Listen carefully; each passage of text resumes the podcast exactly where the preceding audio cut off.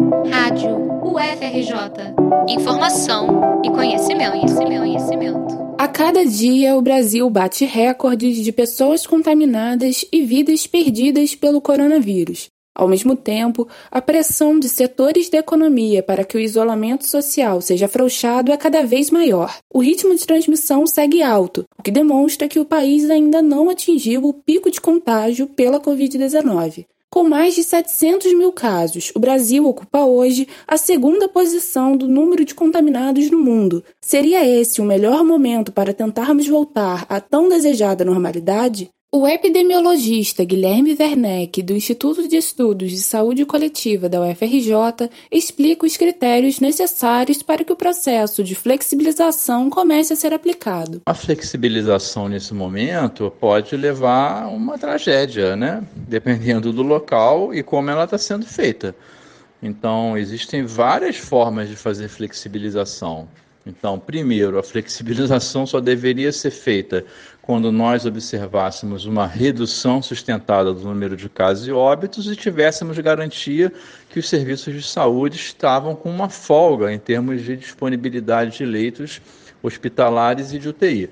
Se observamos isso, então iniciamos a flexibilização. Mas como iniciamos a flexibilização? Tem que ter um plano, ela tem que ser paulatina e ela tem que ser acompanhada por uma observação sistemática do que está acontecendo com o número de casos e óbitos. E para isso é necessário uma ampliação substancial da testagem no país. Para que haja um planejamento eficaz da retomada das atividades, Werneck destaca a importância de dados transparentes sobre o avanço da doença no país. Muito importante que os governantes, os responsáveis né, pelas ações de saúde e de controle da Covid, eles tenham isso em mente. Muito importante é a informação de qualidade, dados confiáveis é, para acompanhar a situação epidemiológica e um plano de flexibilização que seja paulatino, lento, mas que progressivamente vá sendo implementado na medida que os indicadores epidemiológicos permitam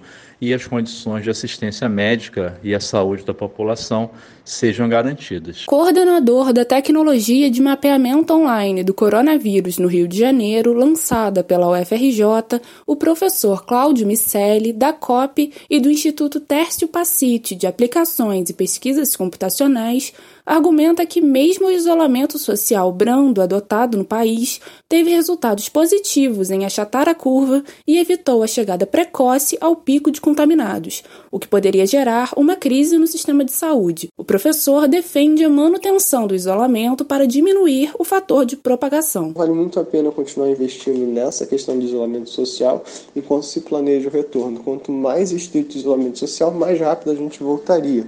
Ou seja, se no começo da pandemia a gente tivesse feito um isolamento social muito, bastante severo, é bem capaz de que a gente não tivesse passando mais por nenhum problema com o corona. Como a gente fez esse isolamento social mais, mais afrouxado, é que a gente ainda está, é, apesar de ter tido resultados positivos, a gente ainda está no meio dessa pandemia. Então, na verdade, eu continuo reforçando que o isolamento social, para aqueles que podem fazer, para aqueles que podem trabalhar de casa, para aqueles que podem evitar de sair, para aqueles que têm essa, possibilidade, evitem é a melhor estratégia que a gente tem para o tratamento dessa pandemia, enquanto a gente não tem um tratamento clínico, uma vacina, uma coisa dessa. Então, é muito importante manter essa disciplina. O isolamento social não é uma pauta ideológica. É uma medida eficaz que ajudou a salvar milhões de pessoas, tanto no Brasil quanto no mundo. É importante que a flexibilização seja feita com responsabilidade e prezando pelo bem maior, a vida. Reportagem de Eliandra Bussinger para a Rádio UFRJ.